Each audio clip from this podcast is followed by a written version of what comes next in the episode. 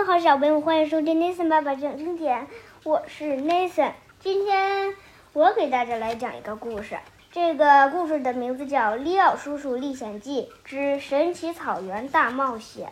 那时我正从天上往下掉。讲到这里，利奥叔叔喝了一口茶，抬起头注视着天上的云，脸上露出了痛苦但又怀念的表情。利奥叔叔，您真摔成肉饼了吗？我问。没有，因为我没有掉到地上。利奥叔叔继续讲故事。我掉到了一个软软的东西上，我站起来后，先看看自己有没有受伤，然后才向四周看了看，结果看见了一块铺开的布，布的下面是一个软软的、有弹性的东西，就像果冻一样。我在哪里呢？我很疑惑。这时，我听见了。一阵很响的呼噜声，我循着呼噜声走去，结果看到了一张女巨人的脸。我并没有感到惊讶，毕竟我是从巨人居住地的上空掉下来的，太走运了。我坐到了一个女巨人的肚子上。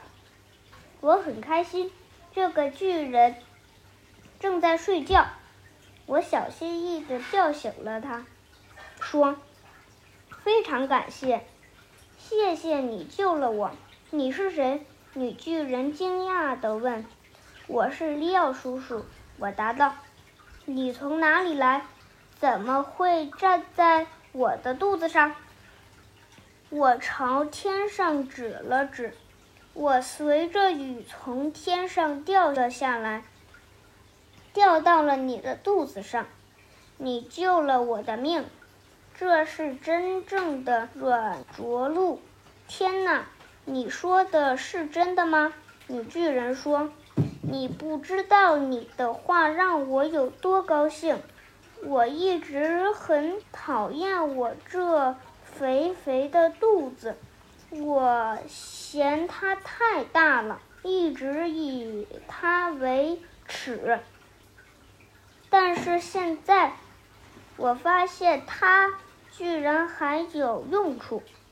就那些从天上掉下来的人，我觉得自己刚刚说的那些话还不足以表达我对女巨人的感谢。就把红色石头的事告诉了他。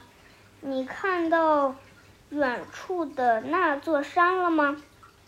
那座山高高的，山顶直插云霄的山。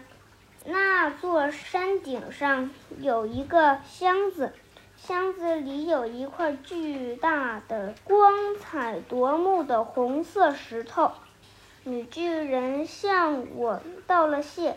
径直朝那座山走去，它太高了，头已经顶到天了，根本用不着爬上山顶，只需伸手在山顶的云上戳个洞，就可以拿到箱子。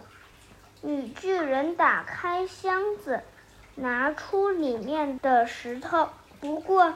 那块石头没有让他动心，和他庞大的身躯相比，它实在是太小了。这么小的石头对我来说有什么用呢？女巨人说着，随手把石头扔了出去。那块石头在空中飞行了一段时间。落到了我的脚跟前，当然，对我来说非常非常大。我捡起石头，高声喊道：“我得到它了！这块红色的石头是我的了！这就是结局，里奥叔叔说：“里奥叔叔和我凝视着天上的云，沉默了好一会儿。太阳已经下山了，天边的云有橙色的，有红色的，还有紫色的。吃晚饭时，我对哥哥格雷厄姆说：‘你知道吗？’”里奥叔叔真的坐在云上过。得了吧，他在胡说八道。他不可能坐在云上的。格雷厄姆不相信。我说是真的。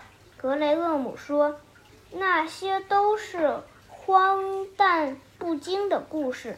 我说那些不是荒诞不经的故事。